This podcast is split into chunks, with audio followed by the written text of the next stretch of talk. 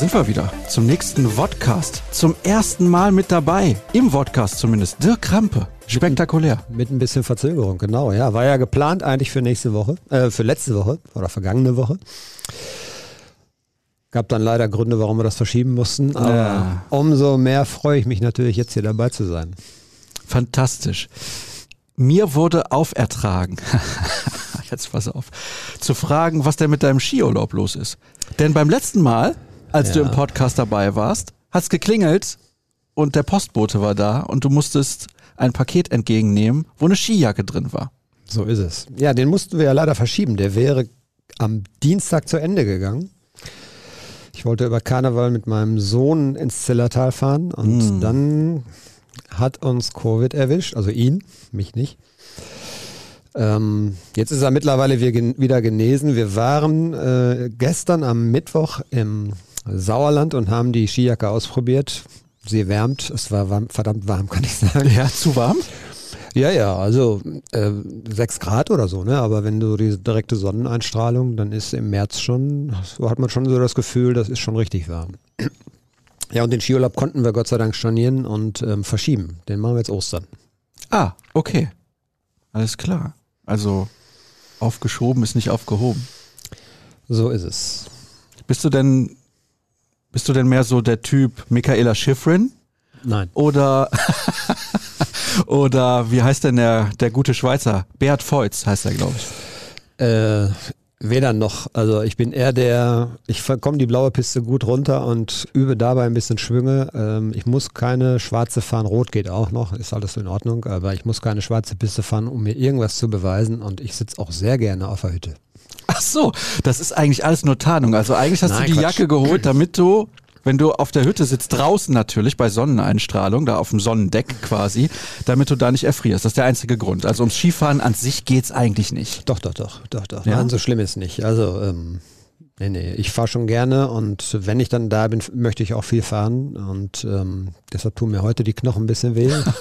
Ist das eine gute Idee mit diesem Skiurlaub, wo du dann mehrere Tage am Stück fahren würdest? Ich habe die Hoffnung, dass sich das irgendwann sozusagen einrenkt und dass der Körper sich dran erinnert, ah ja, okay, Belastung, das gab's mal früher. Das, äh, Oh ja, das ist tatsächlich lange her. Eine ordentliche Belastung. Ja, Wobei du fährst ja mal Rad. ich fahre viel Fahrrad, ja, genau. Also ich bin schon und jogge auch, also ich bin schon noch äh, fast jeden Tag eigentlich auch irgendwie unterwegs und mache ein bisschen was. Aber das sind dann so Belastungen, wenn du den Berg so hochstapfst oder so, das ist, äh, dann, dann werden Muskelgruppen belastet, von denen man gar nicht mehr wusste, dass man sie noch hat. Mhm, verstehe. Ja, Skiurlaub sei dir natürlich gegönnt, ist ja logisch. Zillertal ist jetzt auch nicht das Allerschlechteste, wo man hinfahren kann in Österreich. Nee, nee. Wir müssten ja dann halt schon gucken, dass wir ein bisschen hochkommen, weil Anfang April ist das ja dann erst. Ähm, da musst du dann schon so bis auf zweieinhalbtausend und da gibt's ein, zwei Berge gibt's da, die Oh, hochgehen. ist aber hoch. Jo. Da wird die Luft dünn, Dirk. Ja. Vielleicht wird's ja auch dünn heute im Podcast Was für dich. die Überleitung zu unserem Oh, eigentlichen fantastisch, Thema. ja. Argumentativ Genau. herausragend. Ich weiß gar nicht, womit wir anfangen sollen. Mit der mäßigen Vorstellung in Augsburg. Wobei, kurz als Erklärung übrigens, eigentlich sollte ja hier Jürgen Kors sitzen. Grüße gehen raus, beste Mhm. Genesungswünsche. Und der war nämlich in Glasgow und Augsburg. Ja. Kann einem leid tun, der arme Kerl. Ja, ganz schlimm. Also Augsburg, das kann man sich allerdings sparen, ja. Das ist eine blöde Reise auch. Augsburg macht er gerne, weil er da, glaube ich, äh, privat irgendwie aus Studienzeiten noch jemanden kennt. Deshalb ist er eigentlich gesetzt immer bei uns, äh, fährt immer nach, Augs nach Augsburg hin. Und ähm, ach, ich finde es da gar nicht, die Stadt ist eigentlich auch ganz nett. Nein, Also aber so- es ist eine blöde Anreise, so Das- von der ja, Zeit und wie man da genau. hinkommt. Genau, das ist nicht ganz so einfach. Das wird dann so ähnlich sein wie Fürth. Denn demnächst mal irgendwann gibt es ja auch noch das Auswärtsspiel. Oh, das ist deutlich angenehmer. Da fährst du bis Nürnberg und fährst dann mit so einer Bimmelbahn weiter. Das geht noch, ja, ja. Ah, Ja, du warst gut. schon mal bei einem Spiel? Fürth? Ja, klar. Da, bei diesem ominösen Pokalspiel. Ah, beim wo, ominösen Pokalspiel. Äh, hat Mike Büskens da nicht den Torwart irgendwie ausgewechselt? Ja. So? ja, genau. Hat leider nicht ganz funktioniert.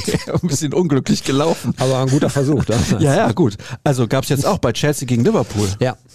Hat auch da nicht. Äh, einmal hat es funktioniert, glaube ich, vor ein paar Monaten schon mal. Und jetzt hat Tuchel es wieder so gemacht und da nicht, ne? So war, so war das, ne? Es haben alle getroffen, bis die Torhüter schießen Und mussten. der Torwart hat versemmelt. Und dann hat Kepa drüber geschossen. Ja. Ja. Und der andere Torhüter hat getroffen. Also Shit happens. maximal unglücklich gelaufen. Ach so, in dem Zusammenhang fällt mir ein, Roman Abramovic hat jetzt den Club zum Verkauf gestellt. Ja, und soll dafür, glaube ich, unmenschlich viel Geld verlangen. Da hat dann irgendein so Oligarch, den er angeschrieben hat, dann gleich gesagt, nee, das wäre ihm zu viel. Habe ich jetzt gerade eben noch kurz gelesen. Ja, weiß ich nicht. Vielleicht findet sich ja unter unseren Hörern jemand, der ein bisschen Kleingeld hat. Dann, dann wäre ich doch der Meinung, soll er das lieber in den Podcast investieren, der Hörer. Ja, oder in ein deutsches Unternehmen. Das stimmt. Ja, oder einen deutschen Fußballverein. Ja. Ein Dorfverein, den er dann von der Kreisklasse bis in die Bezirksliga führt. Klassisch macht das ja ein Dachdecker, ein Lokaler oder eine Metzgerei. Hatten wir bei uns im Nachbarverein ja, äh, der Heimat unseres lieben geschätzten Kollegen Sascha Klaverkamp, ein äh, 1500 Seelendorf, wo er wohnt. Und ähm, da gab es dann Mitte der 18, Mitte der 90er was. Da gab es einen ähm, Unternehmer, der sich selbstständig gemacht hat, so diese, diese 1-Euro-Artikel, so diese, diese Geschichten. Das, der ist da unfassbar reich auch mit geworden und der hat dann seinen Dorfverein gepimpt, von der Kreisliga bis in die Verbandsliga damals. Die Struktur war damals noch ein bisschen anders. Und ähm, das war damals die dritthöchste Amateurliga, meine ich sogar, unterhalb der Bundesligen. Und äh, da habe ich dann, äh, das waren meine Anfänge sozusagen, da habe ich dann äh, das ein bisschen begleitet. Als Achso, ich dachte, du hättest da gespielt. Nee, nee, nee, das war schon nach meiner Karriere. Das war Ah. dann zu Beginn meiner journalistischen Laufbahn. Und das hat Spaß gemacht. Da kam dann so, ich weiß nicht, ob du Ludger Pickenecker noch kennst. Früher Stürmer von Preußen Münster, Zweitligastürmer. Das ist ja schon lange her, dass die Preußen zweite Liga gespielt haben. Ja, das war wie gesagt in den 80ern und das war dann so zum Ausgang seiner Karriere, haben so einige aus Preußen damals äh, den Weg nach Davensberg gefunden. Das ist nicht weit weg und ähm, das war dieser Verein und ja, war eine schöne Zeit. Mittlerweile spielen sie wieder Kreisliga. Hm, Ja gut, die 1-Euro-Artikel verkaufen sich auch nicht mehr ganz so gut. Aber kennst du noch Carsten Pröpper oder Daniel Jogeleit? Ja, klar. Ja, siehst du? Weil die paar Jahre mehr, die machen bei mir den Unterschied aus. Die haben nicht in den 90ern in der zweiten Liga gespielt. Wobei Daniel Jogeleit viele Jahre bei Union Solingen ist der Rekordtorschütze von Union Solingen in der zweiten Liga. Ja, gut. Freut mich für ihn. Schön. Gut, dass wir das geklärt haben. Jetzt haben wir sieben Minuten durch. Ja. Fantastisch. Und jetzt können wir uns auch um den BVB kümmern. Erstmal Ja. Skiurlaub geklärt und noch ein paar Zahlen aus der zweiten Liga. Wunderbar. Wir sprechen gleich über die U19. Denn das ist so eine Mannschaft bei Borussia Dortmund, die gerade mal Spaß macht. Davon gibt's ja nicht allzu viele. Dann sprechen wir über Verletzte, Verletzte und noch Verletzte, weil davon haben wir so viele. Und wir Könnte eine sprechen eigene vor allem, Sendung füllen, ja, schon, ja. ja, wir sprechen vor allem darüber, warum das so ist und was man vielleicht ändern könnte, sollte oder müsste. Hörerfragen sind auch sehr, sehr viele reingekommen. Vielen Dank dafür. Und wir blicken noch ein bisschen voraus auf das Spiel beim FSV Mainz 05, welche Bedeutung das auch hat oder haben kann, auch für den weiteren Saisonverlauf. Denn wenn man sich jetzt so gefühlt von Spiel zu Spiel hangelt, das könnte ein bisschen nach hinten losgehen, dann auch was die Sommerpause und die Stimmung in der Sommerpause angeht. Wenn wir jetzt mal davon ausgehen, zweiter Platz ist eh sicher, aber das ist noch ein anderes Thema, werden wir gleich drüber sprechen. Ich habe es gerade gesagt, ich weiß nicht, hast du das Spiel gesehen, der U19 bei Manchester United? Habe ich mir angeguckt und war auch ziemlich begeistert, wobei ich sagen muss, sie haben das 2-1 dann auch zum richtigen Zeitpunkt gemacht. Ähm, Manchester war dann auch schon überlegen irgendwo, aber ähm, zum Beispiel dieses 1 zu 0, dieser Konter, guter Umschaltmoment. Ich habe dann prompt ähm, zum äh, Freund von mir, hab, haben wir noch geschrieben und habe gesagt, fällt dir einer aus der Profimannschaft ein, der so schnell umschalten kann? Es waren ja zwei, also einmal äh, äh, Gittens, der den Ball auch erobert und dann Semic, der den Ball nach vorne treibt und Gittens geht aber hinterher. Das kenne ich eigentlich fast nur von Haaland. Da gab es mal so ein Haaland-Tor, wo er auch aus der eigenen Hälfte losgesprintet ist und ähm, dann vorne hinterher der Storm, ich glaube gegen Gladbach oder so war das, bin mir nicht ganz sicher. Ja, war schon schön. Ist toll. Freut mich auch für die Jungs. Sind ja auch äh, nette Leute da, auch der Trainer, unheimlich netter Typ. Und ist für den Verein, glaube ich, natürlich auch fürs Renommee und für zukünftige ja, Anwerbeversuche, sage ich mal, von Talenten natürlich auch nicht ganz unwichtig. Ne? Wenn du sagen kannst, hier, wir haben da auch schon gewisse Erfolge in der Youth League auch. äh, Wir haben da klaren Plan, wir haben eine gute Struktur, wir haben gute Mannschaften. Komm doch zu uns. Das könnte für zukünftige Talente dann auch nochmal so ein kleiner Schubser sein, den man denen geben kann.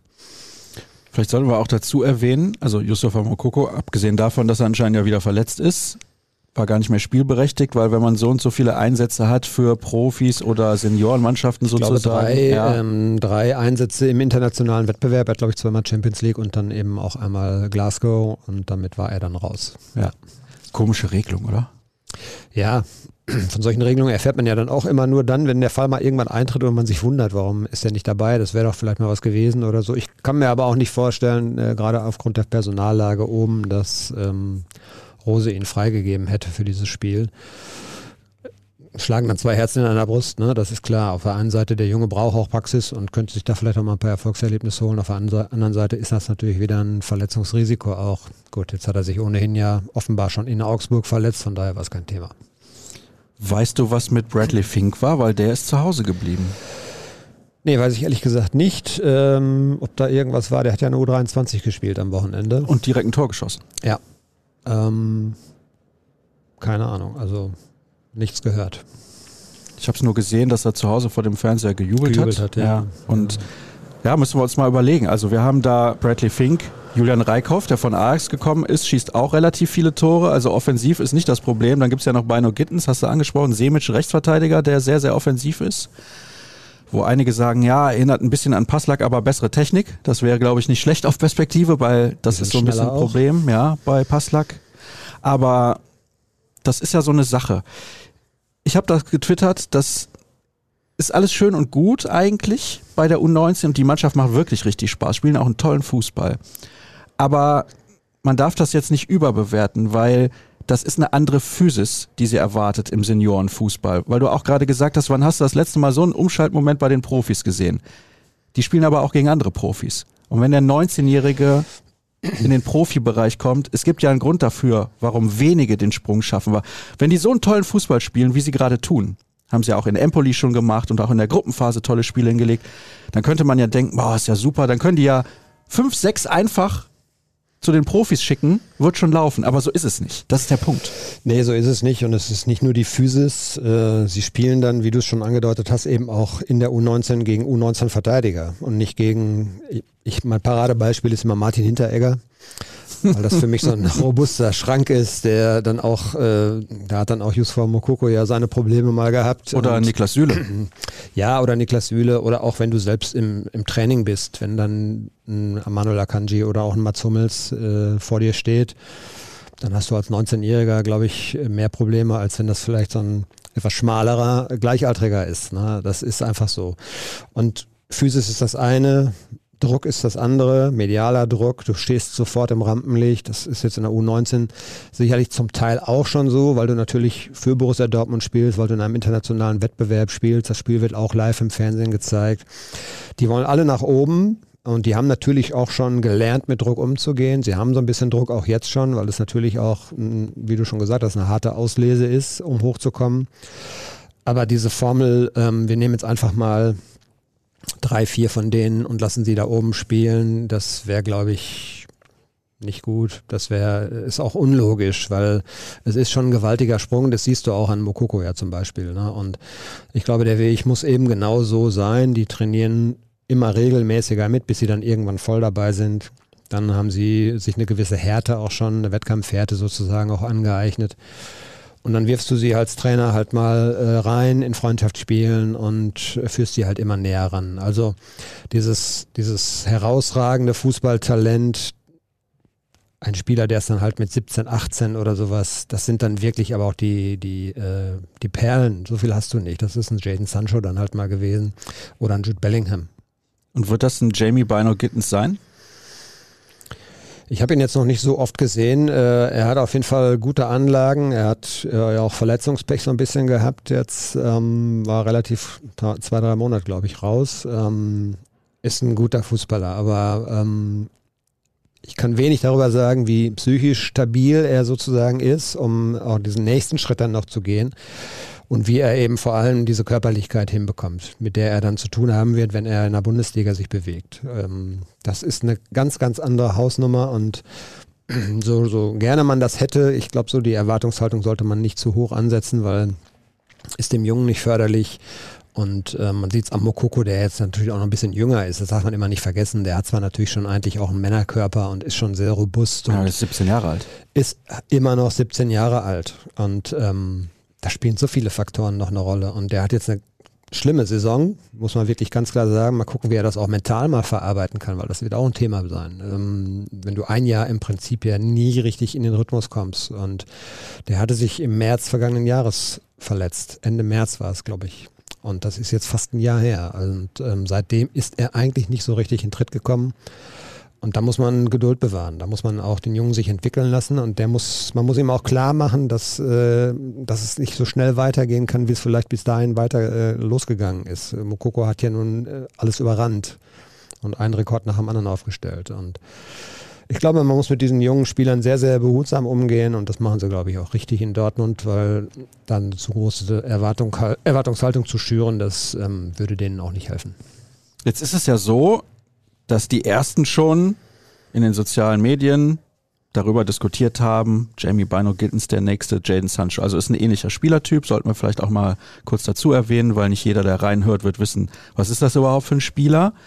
Aber das ist genau das, was du gerade gesagt hast. Das ist das Problem. Wenn jetzt alle sagen, ja, ist auch ein junger, dribbelstarker Engländer mit einem tollen Antritt und auch torgefährlich, dann denken wirklich alle, ach, der ist ja wie Jaden Sancho. Aber das ist genau das große Problem, glaube ich zumindest. Ja, Marco Rosa hat es ja zum Beispiel auch mal ähm, sogar wörtlich so über Ansgar Knauf gesagt. Wir müssen gucken, dass wir ihn da hinkriegen, dass er, das war so ein bisschen spaßeshalber gemeint, aber auch an diesem Zitat mit, muss er sich jetzt zum Beispiel messen lassen und als Knauf dann verliehen wurde, jetzt kam das natürlich auch nochmal wieder hoch. Da kann man mal sehen, was für eine mediale Wucht das auch dann gleich äh, annimmt, wenn man solche Vergleiche zieht. Und ähm, also der hat mit Sicherheit eine sehr gute Ausbildung genossen.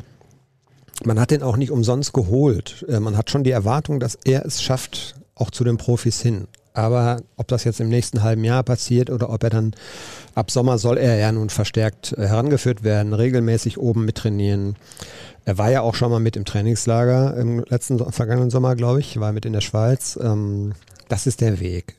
Und wie lange das dann dauert, und das kann dann auch ein Jahr dauern. Auch ein Sancho hat noch ein halbes Jahr lang nicht regelmäßig gespielt, als er kam. Dann, dann gibt es die Umstellung. Gut, jetzt ist der Bino Gittens ja schon hier. Der kennt also so ein bisschen die Abläufe auch im Verein. Und man hat, glaube ich, schon die Erwartung, dass er es schafft zum Bundesliga-Profi. Aber da muss viel zusammenpassen. Du hast es eben angedeutet. Es ist nicht umsonst so, dass aus, aus dem Nachwuchsbereich und wie viele äh, deutsche Meisterschaften hat die U, äh, U19 des BVB Ach, geholt? Kannst du gar nicht mehr erzählen. Trotzdem schaffen es ein, äh, also prozentual ist es ja einstellig, wenn überhaupt. Eher so im Promillebereich fast schon. Ne? Auch Mario Götze war es, dann vielleicht ein Christian Pulisic und ein Brun Larsen. Wer fällt mir jetzt noch ein? Wo spielen die alle gerade? Nicht bei Borussia Dortmund. Ja, es gibt viele, die, das ist ja noch, das ist ja noch ein anderer Punkt. Es gibt natürlich viele, die den Umweg irgendwo gehen, die es dann nicht unbedingt in Dortmund schaffen, weil natürlich da auch die äh, Kaderdichte und die Qualität schon recht hoch ist. Ja, aber wenn du dir jetzt mal so generell anguckst, wie viele ehemalige Dortmunder oder in Dortmund ausgebildete Spieler sich im deutschen Profifußball tummeln, auch auf allerhöchstem Niveau, muss man schon sagen, die Ausbildung generell beim BVB ist extrem gut. Wahrscheinlich sogar führend in Deutschland. Ja, das meine ich ja damit. Die sind gut ausgebildet ausgebildet und du siehst ja, dass äh, es etliche auch schaffen. So ein Duxch äh, oder Osterhage jetzt als letztes Beispiel, der auch in Bochum jetzt immer mehr Fuß fasst. Ähm, gibt viele andere Beispiele, Ginczek, die es alle in Dortmund dann eben nicht unbedingt geschafft haben, weil da aber auch die Hürde sehr hoch ist, die dann den Umweg gegangen sind und woanders aber als Bundesliga-Profis äh, oder Zweitliga-Profis doch schon im, im bezahlten Fußball auch irgendwie Fuß fassen können. Also das funktioniert schon, bloß wer es dann eben in Dortmund bis an die Spitze schafft, das sind dann auch schon Ausnahmetalente. Und deswegen ist es auch so schwer. Eben hast du schon gesagt, Mokoko hat auch Spielpraxis nötig. Das ist ein ganz, ganz wichtiger Punkt. Er hat zuletzt auch in der U23 gespielt. Ich glaube, das ist der richtige Weg. Bradley Fink habe ich gerade eben auch erwähnt, dass man diese Plattform nutzt, dass diese Mannschaft nicht mehr in der vierten, sondern jetzt in der dritten Liga spielt, wird dem Verein, glaube ich, auf Sicht sehr, sehr gut tun. Das ist auf jeden Fall so. Ähm, ja, man sagt ja immer diesen Begriff Männerfußball. Ne? Der wird auch natürlich in der Regionalliga schon gespielt, aber natürlich ist dritte Liga dann äh, tatsächlich nochmal eine Stufe höher und höher und ähm, so als Bindeglied zwischen U19 und Profimannschaft glaube ich, genau der richtige Schritt, weil da gewöhnen sie sich dran, da haben sie auch die Chance auf mehr Einsatzzeiten und den Rest holen sie sich im Training mit den Profis. Und ähm, das sind Perlen, diese Leute, die dann aus der U19 direkt hochkommen und äh, eigentlich auch von vornherein die Physis so haben. Bellingham hat die zweite Liga in England durchgemacht. Das war natürlich ideal, als er nach Dortmund kam. Es gibt, glaube ich, keine physischere Liga als die zweite in England. Der wird schon richtig gehackt. Ja. ne, und Wie in den 80ern in der zweiten Liga. Ja, in der zweiten Liga geht es auch richtig zur Sache. Ich meine, du siehst das ja in diesem Jahr auch, äh, da gibt es sechs, sieben Vereine, die auch äh, jetzt noch um die Meisterschaft und den Aufstieg mitspielen können. Und du musst richtig Durchhaltevermögen haben in der zweiten Liga und du musst dich auch wehren können, weil da gibt es natürlich auch schon so ein paar Holzfällertruppen. Um das mal so ein bisschen plakativ zu sagen. Nennen Sie ruhig. Nennen Sie ruhig. Ist ja auch nichts Verbotenes, wenn man so zu so einem Erfolg kommt, wenn man jetzt nicht vor, vorsätzlich unfair spielt. Nein, nein. Das will nein, ich jetzt keinem unterstellen. Nein, das ist alles gut. Was du eben auch gesagt hast, wichtiger Punkt, das ist, dass Mokoko jetzt schon länger verletzt ist, beziehungsweise immer wieder Verletzungen hat. Aber nicht nur er, auch andere Spieler. Emre Can auch immer wieder Muskelverletzungen. Das ist das größte Problem. Ich sag mal, ein Kreuzbandriss, Achillessehnenriss, irgendwas in der Richtung. Das kann immer mal passieren. Fuß gebrochen oder sowas. Das ist dann im Spiel. Also bei der Formel 1 würde man sagen Rennunfall. Mhm. Racing, wie es so schön heißt, passiert dann halt einfach. Aber das ist halt ein bisschen was anderes, weil es immer wieder Muskelverletzungen sind. Und das kann ich irgendwann, ich will nicht sagen, nicht mehr akzeptieren. Das steht mir ja nicht zu, aber ich finde es schon sehr erstaunlich in dieser Häufigkeit. Was ist da los? Ich habe vor zwei Tagen eine Geschichte drüber geschrieben. Äh, ich glaube, es kommen tatsächlich viele Komponenten zusammen oder mehrere Komponenten zusammen. Zum einen ähm, musst du gucken, wer ist alles verletzt. Das sind Spieler, die in der Regel auch Nationalspieler sind. Gerade Emre Can jetzt zum Beispiel als äh, herausstechendes Beispiel oder Rafael Guerrero. Die haben ja nicht nur im vergangenen Sommer Europameisterschaft gespielt, sondern hatten davor auch keine Winterpause. Und ähm, ich glaube, dass wir eine, mit einer Langzeitfolge dieser, dieser Problematik zu kämpfen haben. Zum einen, ja, das, also kaum, du hast dann drei Wochen Urlaub im Sommer bekommen. Ja, die hatten, den hatten sie, aber äh, Emre Can ist, glaube ich, verletzt in den Urlaub gegangen und dann hältst, dann hältst du dich wahrscheinlich ja auch nicht im Urlaub äh, daran, vernünftig Reha zu machen. Du denkst, ja komm, ich habe jetzt hier eine Zerrung und die kuriert sich jetzt innerhalb der nächsten zwei Wochen schon aus. Die sollen sich ja oder müssen sich ja auch erholen. Ich glaube, dass die Komponenten, die zusammenkommen, sind A, Belastung. Dann insgesamt haben wir, wenn du das mal vergleichst, heute ein ganz anderes Tempo im Spiel. Es findet wirklich fast alles im Vollsprint statt. Du hast kaum noch so, also wenn man jetzt heute sich auch Partien aus den 90ern mal anguckt oder sowas, selbst, selbst, selbst aus den 90ern, geschweige denn 70er, das ist ein ganz anderer Sport. Und es geht nicht nur um Sprints, sondern es geht auch so um intensive Läufe, wie das so schön heißt, also wo ich vielleicht 80 Prozent ähm, meiner Leistungsfähigkeit bringen muss. Und davon gibt es pro Spiel 30, 40 manchmal Situationen. Und die sind eigentlich nur noch in diesem hohen Tempo unterwegs. Es gibt kaum Verschnaufpausen. Das Tempo insgesamt ist ja höher geworden. Die Belastung insgesamt ist sehr hoch geworden. Vielleicht sind wir in dem Bereich an einer Grenze angekommen, dass mehr nicht mehr rauszuholen ist aus dem Körper. Dann kommen noch ganz andere Faktoren dazu. In Dortmund war es so, in der Hinrunde waren so viele Spieler verletzt. Der Trainer macht mit Sicherheit natürlich. Ja, wie sieht es denn bei dem aus? Wann kann der wieder? Wie sieht's bei wie fühlst du dich? Kannst du schon wieder herkommen? Und äh, die Spieler selbst wollen natürlich auch. Also vielleicht mal wieder zu früh angefangen, vielleicht zu früh zu viel gewollt, vielleicht zu früh auch zu viel spielen müssen, weil einfach Perso die Personalnot so groß war.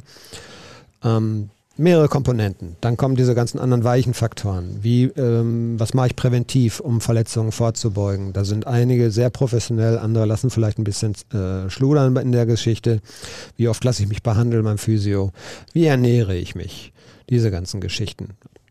Ich glaube, es sind wirklich, und das ist das, was der Verein ja auch sagt, wir haben da ja mit äh, Sebastian Kehl auch drüber gesprochen, ähm, die gucken natürlich, woran liegt das? Und die gucken natürlich, was, was ist bei jedem Einzelnen der Background? Woran hat es gelegen? Warum, was könnte die Ursache sein, warum jetzt wieder die Verletzung aufgebrochen ist oder eine neue Verletzung da ist? Und Kehl sagt, und das kaufe ich Ihnen dann, oder muss ich ihm ja auch abkaufen, es gibt nicht diese eine Ursache. So, unser, unser Fitnesstrainer oder Athletiktrainer macht zu viel oder sowas. Ja, sowas, ähm, gut, wenn es so wäre, würde er es mir wahrscheinlich nicht verraten, das kommt noch dazu. Vielleicht macht das nicht richtig.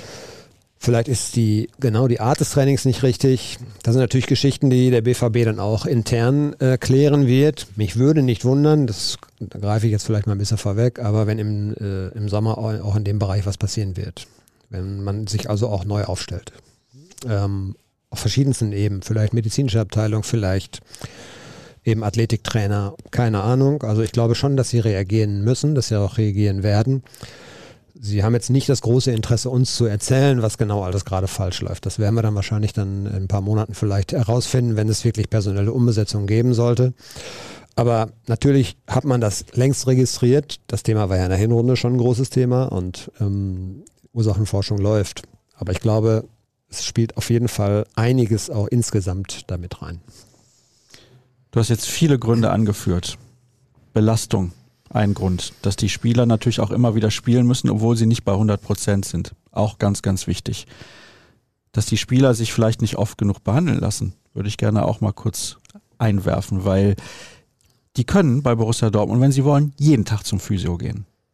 Das wird der Verein organisieren. Ja, da geht es ja nicht nur um das, da geht es ja dann auch, ähm, man kennt das ja zum Beispiel, es gibt so Möglichkeiten, wie kannst du dich zu Hause äh, entspannen, wie kannst du zu Hause regenerieren. Man weiß äh, von Haaland, dass er versucht immer mit so einem Blaulicht, äh, zu, damit er besser schläft. Ja, aber also, guck dir mal an, er ist ständig verletzt. Der ist, das ist jetzt, wirkt bei ihm anscheinend nicht, vielleicht schläft er gut und verletzt sich trotzdem.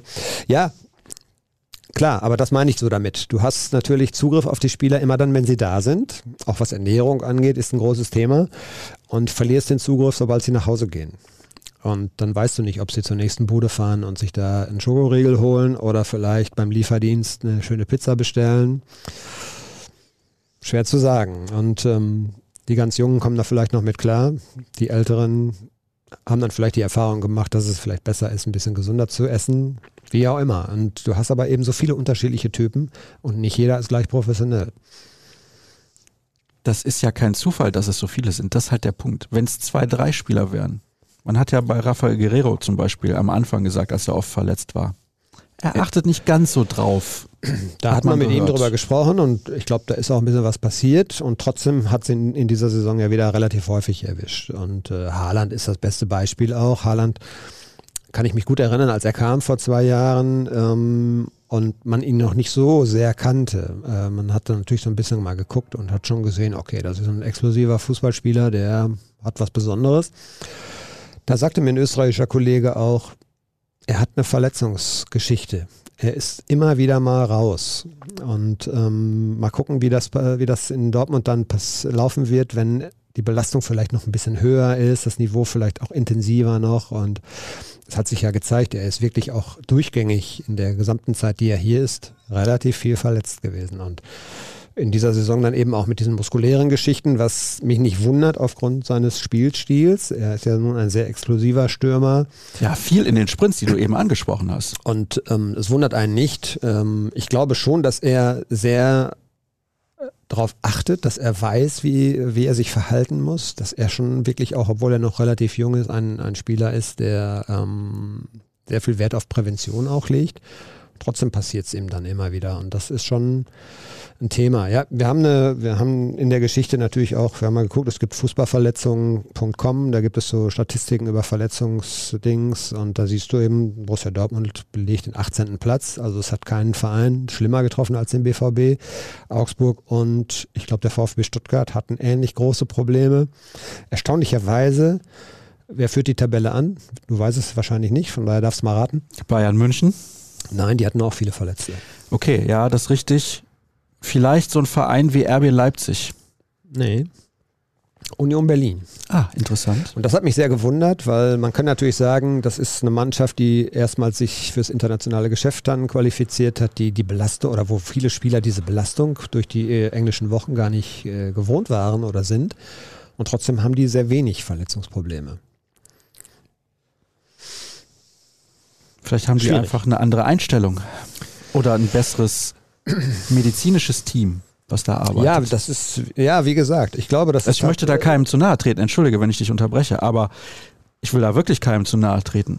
Allerdings ist das ja jetzt nicht erst seit dieser Saison so, auch in den letzten Jahren.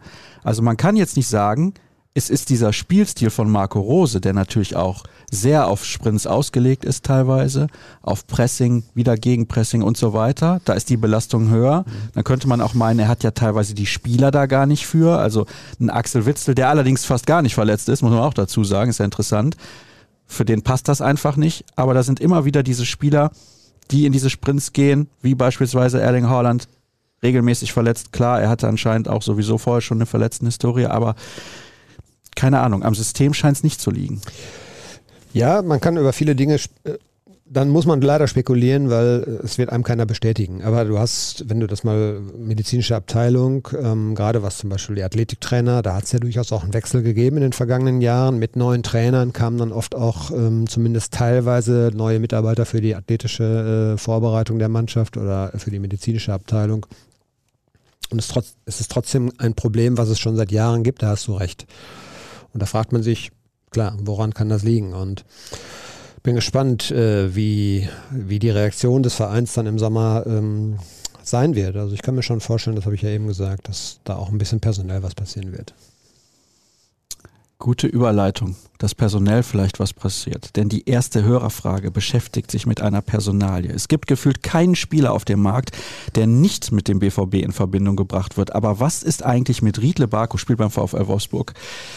Nach einer enttäuschenden Saison sollte er doch abzuwerben sein. Sehe ihn bei einem möglichen Wolf-Abgang als gute Option für die rechte Seite. Und dann schreibt jemand noch, Vertrag bis 2025 wird nicht unter 25 Millionen Euro zu kriegen sein. Allerdings ja, letzte Saison war er sehr im Fokus, hat gute Leistungen gebracht, sich in die Nationalmannschaft gespielt. Jetzt ist er aus dem Fokus rausgerutscht. Der Spieler hat sicherlich Potenzial. Ähm der Vertrag bis 2025 ist ein Riesenthema, weil er dadurch äh, wahrscheinlich exorbitant teuer wird. Und da sind wir dann an dem Punkt, den wir dann wahrscheinlich ja auch gleich nochmal irgendwie intensiv diskutieren müssen. Wie viel Geld steht zur Verfügung, um überhaupt was zu machen? Wie viel muss ich vielleicht auf der Erlösseite erstmal einnehmen? Ähm, und wie realistisch ist oder, oder, wie realistisch ist das, diese Einnahmen zu generieren? Ähm, man würde super gerne Nico Schulz loswerden. Das ist ja nun alles kein Geheimnis mehr, aber dieser Spieler hat ein geringes Erlöspotenzial, außer dass du äh, vom Etat ein bisschen was äh, frei bekommst an Geldern. Du musst etliche Spieler eigentlich mal in Frage stellen, wo es jetzt im zweiten, dritten Jahr, wo sie hier sind, Sag die Namen ruhig, nicht Dirk. so richtig funktioniert. Ja, natürlich sind das dann, ja, das sind natürlich dann so Spieler wie Hazard oder wie Brandt, weil die auch noch ein Potenzial bieten, um eine gewisse Ablöse zu erzielen. Emre Can als Beispiel. Ähm, das ist eine heikle Aufgabe für einen, für einen Sebastian Kehl, der dann ja im äh, Sommer irgendwann ähm, in die alleinige Verantwortung geht. Ich, das läuft ja alles jetzt im Hintergrund schon. Ne? Aber ähm, das ist alles mit sehr, sehr viel Wenns und Abers. Was ist mit Erling Haaland? Kriegt verkaufen. Man, ja, natürlich verkaufen, aber jetzt kriegt, im Sommer. Kriegt man ihn verkauft? Und wenn nicht, dann hast du brutto zumindest mal die korportierte Summe von 80 Millionen weniger an auf der Einnahmenseite. Die kannst du natürlich netto nicht investieren, aber dann hast du deutlich eingeengten Rahmen. Was ist mit Manuel Akanji? Das ist, glaube ich, so der erste Kandidat, wo ich sagen würde, ja, der bringt dir möglicherweise auch noch richtig Geld. 30 Millionen Euro. Und ähm, für den wird es einen Markt geben, bin ich mir sehr sicher. Es gibt ja auch einen Grund, ja. warum er noch nicht verlängert hat. Und dafür kauft man dann Schlotterbeck, ist man gut aufgestellt in der Defensive, also zumindest in der Zentrale. In der Theorie alles, alles tutti. Aber du musst, ähm, wenn du siehst, Sie haben das äh, Aus in der Champions League ja nicht kompensieren können durch ein weites Vordringen in der Europa League. Das heißt, die 15 Millionen, die stehen da erstmal so in der Verlustseite. Die hat man nicht, kann man nicht mitplanen. Jetzt kommen für vier, fünf Heimspiele kommen noch äh, ein paar mehr Zuschauer oder eine volle Auslastung sogar. Mal gucken, ob das Stadion voll wird. Bin ich mir bin ich auch noch nicht ganz sicher, weil oh. es das sportliche Brisanz ist ja relativ weg. Also ich war gestern noch mit jemandem Abendessen, der sich auskennt. Oh. Ich kann aber nicht sagen, wer es ist, aber gleich nach der Sendung verrate ich es dir. okay. Der hat gesagt, er ist sich sehr sicher, dass die Stadien nicht wieder voll werden auf Dauer. Ja, ich glaube das auch. Zum einen gibt es natürlich immer noch äh, gefühlt sehr viele oder hoffentlich auch sehr viele vorsichtige Menschen, die sagen, das ist mir noch zu heikel, das mache ich nicht. Ähm, zum zweiten, ähm, sie aktivieren jetzt die Dauerkarten. Damit haben sie eine Basis von 50.000. Ähm, die werden nicht alle immer kommen. Vielleicht geben sie dann irgendwie die Karten weiter, da gibt es ja Möglichkeiten. Aber damit hast du schon mal eine Basis. Aber ich glaube, es wird tatsächlich nicht leicht, diese anderen 30.000 Karten, knapp 30.000 Karten, äh, an den Mann zu bringen. Gerade wenn der sportliche, äh, die, wenn, der, wenn die sportliche Brisanz nicht mehr gegeben ist. Ja, die letzten Spiele der Saison, ich habe das ja eben so ein bisschen angedeutet. Ich will nicht sagen, sind wertlos, aber man wird eh Zweiter oder Dritter. Es ist quasi nicht mehr zu verhindern. Ja, Stand heute nicht, da hast du recht. Und ich glaube auch, dass äh, das wird so kommen. Dafür ist die Konkurrenz ja auch nicht stabil genug. Also ähm, Nehmen sich auch gegenseitig die Punkte sich, weg. Ja, also gut, du hast natürlich, du spielst tatsächlich noch äh, gegen Leipzig, du spielst noch in München. Es gibt natürlich auch noch ein paar brisante Partien, die man vielleicht auch nicht gewinnt. Ähm, aber natürlich wird Borussia Dortmund höchstwahrscheinlich Tabellenzweiter werden. Und je näher das zum Ende geht, desto wahrscheinlicher ist dann diese Geschichte und desto mehr fragen sich die Leute dann vielleicht, ja, muss ich jetzt noch zum Heimspiel gegen Arminia Bielefeld gehen oder? Ja, klar. Ja, du sagst das so, aber wenn ich da mit meiner Familie hingehen würde und kaufe mir vier Karten äh, und esse dann noch ein bisschen was, dann kostet mich das 250 Euro äh, geschätzt oder 200 Euro und dann frage ich mich, für was denn? Dass ich jetzt vielleicht, dann, wenn ich Pech habe, auch noch so ein kümmeliges 1 zu 1 sehe oder so. Ich sag das jetzt mal so. Nein, das kannst du ruhig genauso also wenn, sagen. Wenn genau dann, so ist wenn, es dann ja will auch. ich ja vielleicht auch ein bisschen Spektakel haben oder gut unterhalten werden und so. Ja. Und ich, glaub, ich glaube auch, dass es nicht ganz so leicht wird, diese Stadien zu füllen, äh, Stadions äh, zu füllen, insgesamt nicht nur in Dortmund. Und ähm, insgesamt, deshalb, wo, wie sind wir darauf gekommen? Ach so, wegen der finanziellen Möglichkeiten, die man hat. Man erreicht ja das vorgegebene Ziel zum Beispiel, äh, 65 Prozent Auslastung über die gesamte Spielzeit, Spielzeit. Das wird man nicht mehr erreichen, auch wenn die letzten vier äh, Heimspiele ausverkauft sein sollten. Und damit äh, wird es auch da ein Minus geben in, gegenüber der Kalkulation, die man irgendwann mal angestellt hat. Und das äh, gebe ich immer zu bedenken, wenn Leute sagen, ja, der kostet dann nur 25 Millionen, da müssen wir zuschlagen. Also der Kader ist teuer. Man weiß im Moment gar nicht, welche Spieler man von der Gehaltsliste bekommt, die man gerne loswerden würde, welche Spieler man vielleicht verkaufen muss und ob man sie verkauft bekommt, weil sie noch einen, einen, äh, eine Ablöse einbringen, so wie Akanji, so wie auch Brandt. Vielleicht sagt ja William Brandt, ihr könnt ja alles wollen, aber ich will, will gar nicht weg. Ähm, ne? Und dann wird es schwierig. Und vielleicht hat man dann auch noch einen Birki trotzdem und er findet wieder keinen Verein, dann ist er noch ein das Jahr wäre da. bitter. Nico Schulz hat noch zwei Jahre Vertrag im Sommer. Und der hat einen gut, gut dotierten Vertrag. Wer soll ihm den gerade geben? Wer möchte ihm den geben generell? Ist die Frage, ob der dann sagt, äh, pff, mir reicht's, wenn ich halt dann pro Saison, weil sich so viele Spieler verletzen, doch noch meine 10, 15 Einsätze habe. Und die wird er ja haben am Saisonende. Die hat er, glaube ich, sogar jetzt schon. Ähm, das reicht mir. Und dann nehme ich weiter mein gut dotiertes äh, Gehalt und ähm, kann dann immer noch irgendwie in zwei Jahren wieder gehen. Ich weiß nicht, wie der, wie der so tickt. Also das ist eine, eine, sehr, sehr viele, sehr, sehr viele lose Fäden, so die Kehl irgendwie erstmal entwirren muss und dann auch zueinander führen muss, so dass es äh, auf der einen Seite so ist, dass er ein bisschen Spielraum bekommt für Transfers. Natürlich haben die sich Gedanken gemacht und natürlich würden die am liebsten wahrscheinlich fünf, sechs Spieler weg, fünf, sechs neue mindestens. Das ist das Ziel. Aber ob das alles so einfach zu realisieren ist, abwarten. Ich glaube, also Adeyemi sagt man ja, ist relativ sicher. Ja, und der kostet auch, äh, wenn man mal sieht, was. 30, 35 Millionen. Ja, das will Dortmund nicht zahlen. Aber vielleicht müssen sie es am Ende des Tages, damit sie ihn bekommen. Und das ist auf jeden Fall ein Spielertyp, der im Kader fehlt. Und so, davon brauchen sie eigentlich ja noch einen, wenn man mal ehrlich ist. Ja. Ja. Wird eng. Dann brauchst du noch einen Linksverteidiger, du brauchst noch äh, einen defensiven Mittelfeldspieler für die Witzelposition, du brauchst noch einen zweiten Innenverteidiger, du brauchst eigentlich auch noch einen Rechtsverteidiger. Wird eng, Dirk. Also was benötigt wird sozusagen, das ist, liegt ja eigentlich klar auf dem Tisch. Das, Vielleicht kann Roman Abramowitsch den Verein ja kaufen. ja, ich glaube nicht. Nein, das war ein Spaß. Das war ein Spaß. Wirklich. nicht mit Aki Watzke. Nein, ich denke nicht. Auch ohne Aki Watzke, Nee. glaube ich, würde das nicht Und- funktionieren. Und Gott sei Dank so, ja. Ja, ist auch besser so, wirklich.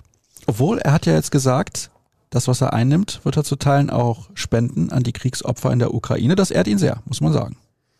Ja, ich würde das generell auch nicht alles so verteufeln, aber es äh, ist natürlich, äh, das sorgt natürlich für ein riesiges Ungleichgewicht und da haben wir ja in Deutschland auch äh, Kontrollmechanismen sozusagen mit 50 plus 1, weil wenn du, egal, egal wie es läuft, wenn du immer zuschießen kannst und immer holen kannst, wen du möchtest, weil äh, das Geld einfach da ist, das äh, ist natürlich klare Benachteiligung für die meisten anderen Clubs, wenn sie nicht auf der gleichen Schiene unterwegs sind. Und, ähm, ja. Nächste Frage. Beziehungsweise Daniel möchte, dass wir gesund bleiben, sozusagen. Schreibt er, glaube ich. Muss ich jetzt nochmal lesen. Es sind zwei Tweets. Aber ihm geht es darum, dass Fußball gerade nicht so wichtig ist. Vielleicht gehen wir da am Ende der Sendung nochmal ganz, ganz kurz drauf ein. Dann wird hier geschrieben, ich will Timo Werner nicht bei meinem geliebten BVB sehen. Außerdem passt er als Spielertyp nicht als Holland-Ersatz in die Mannschaft. Zu viel Ähnlichkeit mit Malen und Mokoko. Könnt ihr mir bitte sagen, dass da nichts dran ist? Ich habe jetzt diesen Namen äh, noch nicht explizit so gehört. Ähm, ich glaube auch, dass der natürlich auch unfassbar teuer sein wird. Ähm, der Vertrag läuft ja auch noch länger als äh, bis 24 oder 25 auch sogar. Ähm, ich habe jetzt heute Morgen noch mal kurz gelesen, dass äh, zumindest seine Beraterseite und er selber dann sich auch irgendwann mal jetzt mit äh, Tuchel irgendwie auseinandersetzen wollen, wie er überhaupt plant mit Timo Werner oder ob er plant. Kann man vielleicht ausleihen und so die Ablöse sparen? Solche Modelle sind natürlich auf jeden Fall gut. Das würde, das würde vieles vereinfachen, aber der wird natürlich auch monstermäßig viel verdienen. Da muss man auch mal gucken, wie kann man das alles regeln. Also alles, alles, was von Deutschland aus nach England geht und äh, dort zu einem Spitzenverein geht, verdient zweistellig im Millionenbereich. Und damit ist man in Dortmund gleich der Topverdiener. Und ich weiß nicht, wie viele Dortmund sich davon leisten kann. Ich fände Marco Reus auch nicht gut. Das wäre Marco, ja, weiß ich nicht, ob Marco Reus das nicht vielleicht egal. Also Marco Reus, glaube ich, möchte in allererster Linie, dass man eine wettbewerbsfähige und gute Mannschaft hat. Hm, wenn du das so sagst. Top Podcast. Frage. Bin grundsätzlich Fan von Emre. Leider viel zu oft verletzt, aber als defensive Sechs immer top. Sicher und mutig am Ball, stark im Zweikampf. Doch nach zweieinhalb Jahren sind er und Brandt uneingelöste Versprechen. Denkt ihr, der BVB sieht in ihnen die Zukunft? Nein. Nee, glaube ich eigentlich auch nicht. Aber das ist genau das gleiche Thema bei Emre Can, wie es eben dann vielleicht bei Hazard oder Brandt ist. Ähm, will er den Verein verlassen? Hat er da Bestrebungen? Glaube ich bei Can nicht.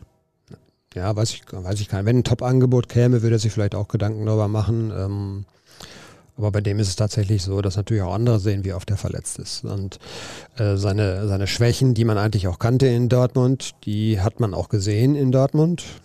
Ähm, dieser Aggressive Leader, der er sein sollte, das war ja damals eigentlich ein perfektes Paket so für eine Wintertransferperiode, muss man ehrlich sagen. Das war schon beeindruckend, dass man einen Goalgetter holt, der viele Tore garantiert und äh, als, zweiten, als zweite Verpflichtung dann eben einen Spieler, von dem man weiß, dass er die Aggressivität hat. Ähm, aber er hat es nicht so kanalisieren können, wie man es gebraucht hätte. Da waren auch zu viele, zu viele Dinger drin, die richtig Punkte gekostet haben. Ja. Erinnere dich an die Manchester-Spiele ähm, mit, seiner, mit seiner Aktion der rote Karte und äh, Elfmeter, Elfmeter. verursacht, ja. ja. Also der ist oft dann auch, ja, vielleicht, weil er natürlich gespürt hat, dass man es von ihm so erwartet, aber der ist dann manchmal doch ein bisschen übers Ziel hinausgeschossen. Hallo an den besten BVB-Podcast. Wie sicher sitzt Marco Rose tatsächlich noch im Sattel? Auch wenn er ob des Kaders unter Verletzungen mir ein bisschen leid tut, aber ist er vielleicht ein überschätzter Trainer? Besitzt er wirklich das volle Vertrauen der Bosse?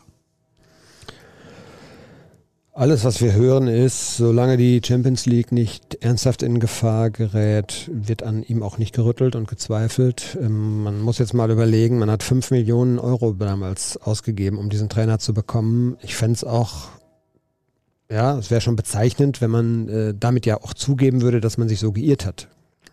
Also wenn man ihn jetzt in Frage stellen würde oder wenn er tatsächlich äh, irgendwann mal entlassen werden sollte, wäre das ja nun auch ein, ein klares Eingeständnis sozusagen.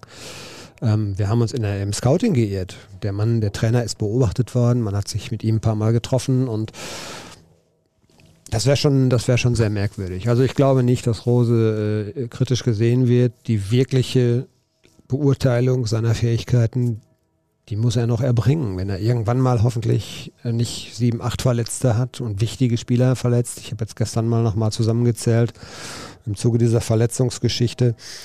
Das ist jetzt eine halbe Startelf, die gerade fehlt. Und das kann ein Verein, das, da wird es dann selbst bei Bayern München eng. Aber ein Verein wie Borussia Dortmund kann das nicht gleichwertig kompensieren. Und da ist dann schon erklärbar, warum es äh, in manchen Dingen eben oder in manchen Spielen eben nicht gut läuft. Bester Taktik-Podcast, schreibt Lukas. Weiß ich jetzt nicht. Sind ja gar kein Taktik-Podcast eigentlich. Nicht ausschließlich, ne? Nee. Aber, ich lese trotzdem vor.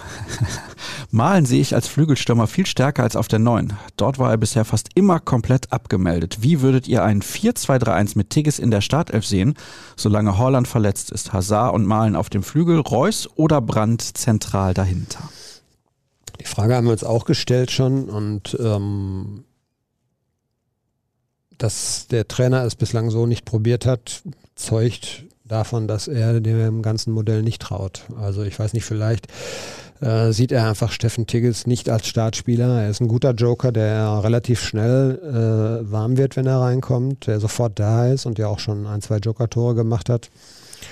Aber wenn du so einen Spieler über 90 Minuten hast, ähm, dann äh, bringst, dann ist es natürlich eine andere Geschichte zum einen. Zum zweiten beraubst du dir natürlich auch einer möglichen Option für äh, so einen Spielverlauf, wo es mal eben nicht funktioniert. Also ich glaube schon, dass Rose erstmal, oder er hat es ja generell so gemacht, dass er einem relativ engen Kreis an Spielern vertraut. Wir haben ja auch unlängst mal, ich weiß nicht, ob wir im Podcast drüber gesprochen haben, aber äh, diese, diese Suspendierung, nenne ich es mal, von Hazard, nicht Nominierung von Hazard damals für ein, ein Spiel, das war jetzt ein, sozusagen ein kleines Signal, aber es war jetzt nicht so das Signal, wo alle äh, aufgeschrien hätten und gesagt boah, jetzt greift der Trainer aber durch. Und ähm, wir hätten manchmal, oder ich hätte mir manchmal ein bisschen mehr Reaktion von ihm erhofft und auch ein bisschen mit ein bisschen deutlicher so dieses Zeichen an die anderen Spieler von wegen, ey, ihr habt jetzt über Wochen die Chance bekommen und habt sie nicht nutzen können, jetzt kommen mal andere ran. Aber es gibt vier, fünf Spieler, die eigentlich komplett außen vor sind, was diese, was diese Gedankenspiele angeht. Ich zähle da immer wieder Passlack auf. Ja, oder, oder eben auch Renier, Tigges ist ja nun auch nur eine Einwechseloption. Und Mokoko haben ja auch viele gesagt, hätte mal eher eine Chance kriegen müssen. Aber jetzt ist er wieder verletzt. Jetzt sieht man, dass er vielleicht auch gar nicht in der Lage war und dass, des, dass er deshalb auch die Chance gar nicht bekommen hat, weil der Trainer natürlich schon oder die, die, die medizinische Abteilung natürlich schon die Werte auch bekommen haben, dass dieser Spieler gar nicht richtig fit ist. Ja, und ähm, das ist ein schwieriges Thema. Ähm, vielleicht ist der Zeitpunkt jetzt so ein bisschen verstrichen, einfach verpasst worden, wo, ähm, wo Rose da ein deutliches Zeichen setzen kann, weil er einfach viel zu lange an gewisse Spieler auch sich nicht rangetraut hat. Und äh, die sind jetzt alle komplett eigentlich ohne Spielpraxis. Ich habe währenddessen, die Zuschauer haben es gesehen, die Hörer nicht, die ganzen Hörerfragen noch mal ein bisschen durchgeguckt. Wir haben viele gute noch mit dabei. Du musst dich leider ein bisschen kürzer ja. fassen. Es hilft Versuche ich mal. Ja, es wird schwer. Wenn der Chef-Scout ja eh geht, gibt es eine reelle Möglichkeit, dass sich Misslintat im Sommer zu uns verirrt oder hat er in verantwortungsvollerer Position in Stuttgart Blut geleckt, sodass er sich kaum hinter Kehl und Terzic anstellen würde? Naja, wenn der VfB absteigt, sieht das wieder ganz anders aus. Das wollte ich gerade sagen, das könnte nochmal so eine äh, ja, neue Situation ergeben, aber ich zweifle daran, weil Misslintat auf jeden Fall eine starke Figur sein will, weil er es jetzt schon ist in Stuttgart und weil ich mir nicht vorstellen kann, diese Kombination zwei starke Figuren nebeneinander, Misslintert und Kehl. Ich würde mich da gerne belehren lassen, weil ich die Kombination sehr spannend finde eigentlich und ganz gut für Borussia Dortmund auch. Aber ich weiß nicht, ob der Sebastian da so Lust drauf hat.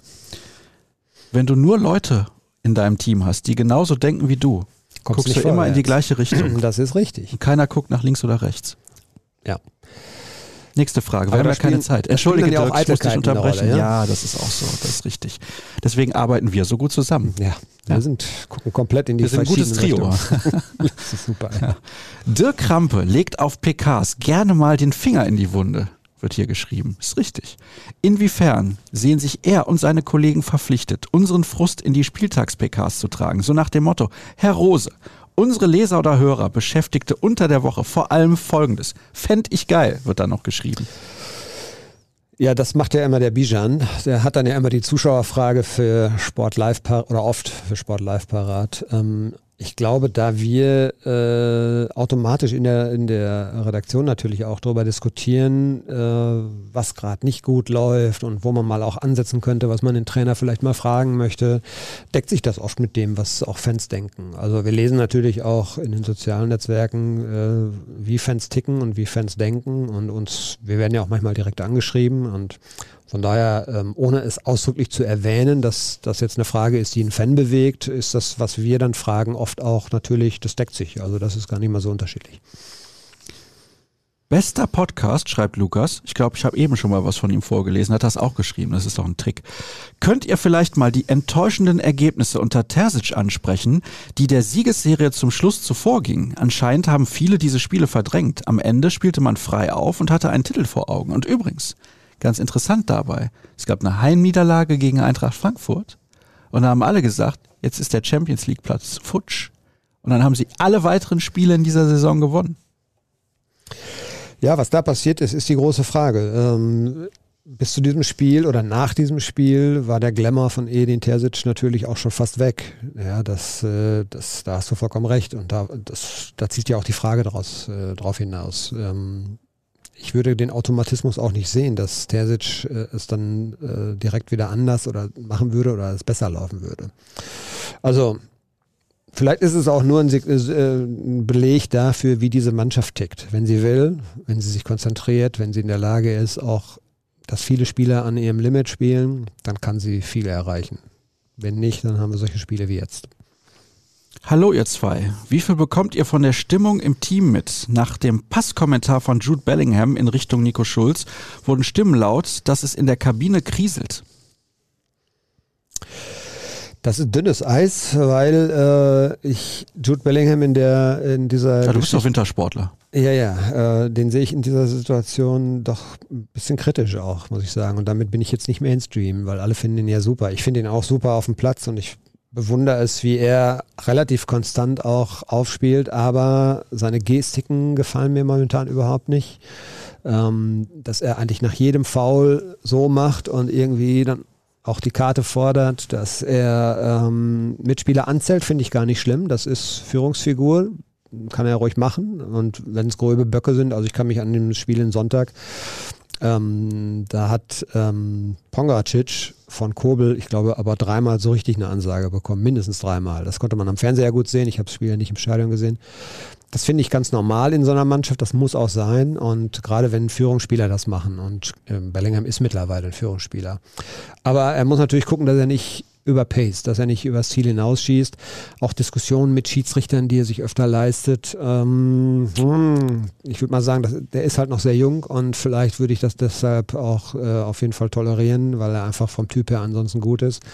Aber da muss er gucken, dass er sich ein bisschen besser in den Griff kriegt. Stimmung im Team ist naturgemäß nicht gut. Äh, das wäre auch schlimm, wenn es so wäre. Also wenn jetzt noch alle sagen würden, ja, ja, egal, super, ne? Kann, kann naturgemäß nicht so sein. Und natürlich geht man sich, wenn man sich jeden Tag sieht, und das sind natürlich dann auch alles äh, ja, Egoisten, würde ich mal sagen. Die gucken auch erstmal sehr viel auf sich, sonst wären sie auch nicht dahin gekommen.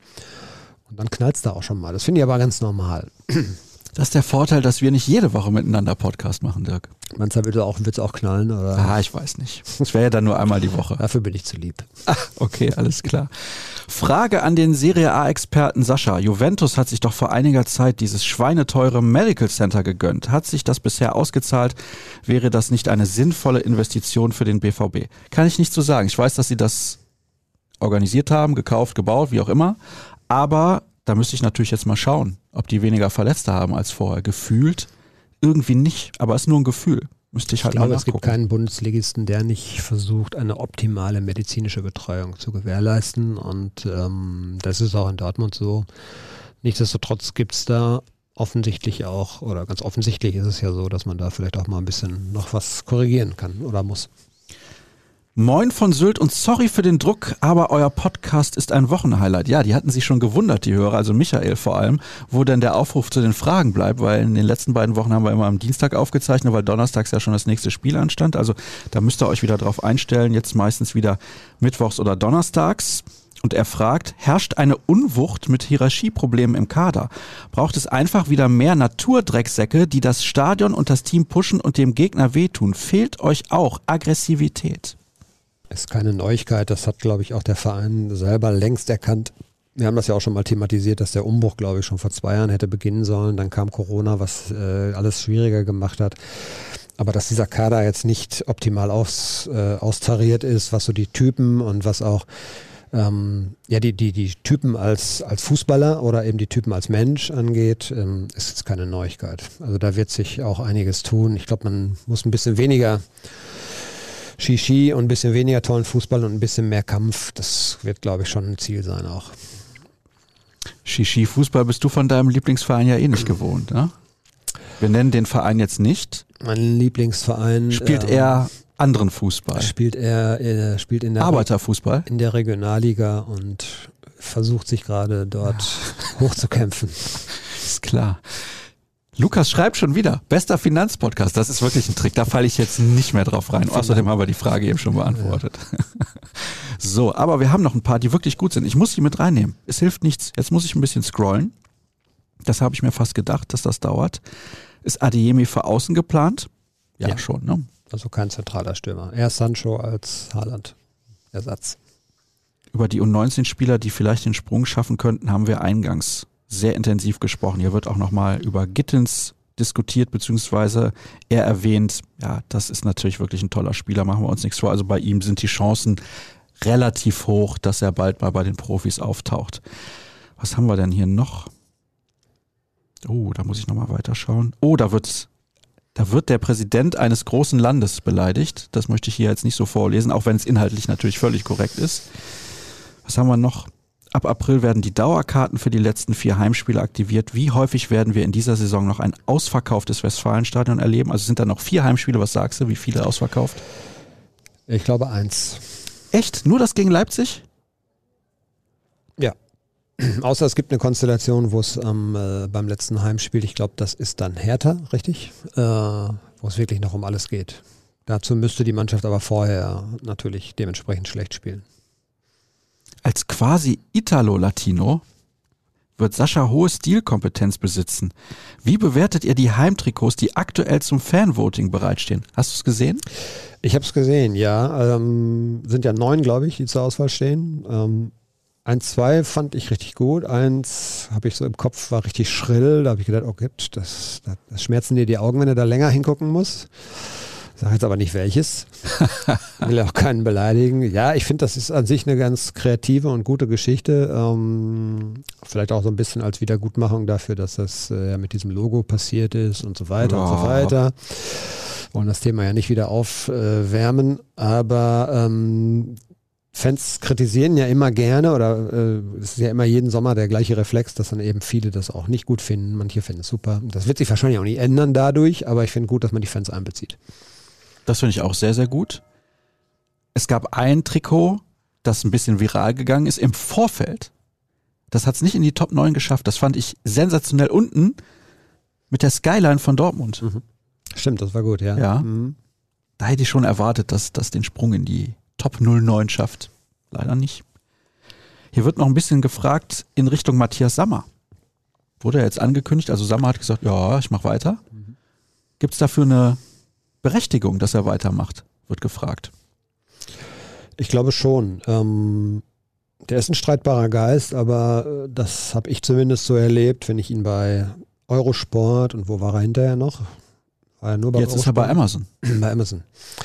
Äh, der legt halt den Finger gerne in die Wunde und der macht es auch schonungslos. Und ich glaube, dass nur das, da haben wir eben drüber gesprochen, oder hast du eben angerissen, nur das bringt einen, bringt dich auch weiter als Club. Äh, wenn du immer alles nur ne, wie, ja, alles super und so weiter, wirst du nicht weiterkommen. Und ich glaube schon, dass er sehr, sehr deutlich ist in diesen äh, Runden, die sie da haben. Und ähm, das kann eigentlich nur dem Verein gut tun.